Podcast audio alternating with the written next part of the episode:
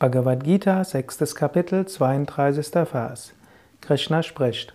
Wer durch das Gleichsein des Selbst, o Arjuna, überall dasselbe sieht, sei es Vergnügen oder Schmerz, wird als höchster Yogi betrachtet. Wenn du erkannt hast, dass hinter allem das eine unendliche Selbst ist und dass dieses Selbst unveränderlich ist, egal ob Vergnügen oder Schmerz, dann bist du der höchste Yogi. Darin drückt Krishna natürlich auch aus, es ist auch nicht so einfach. Es ist im Gegenteil hm, ziemlich schwierig. Dennoch, es ist machbar.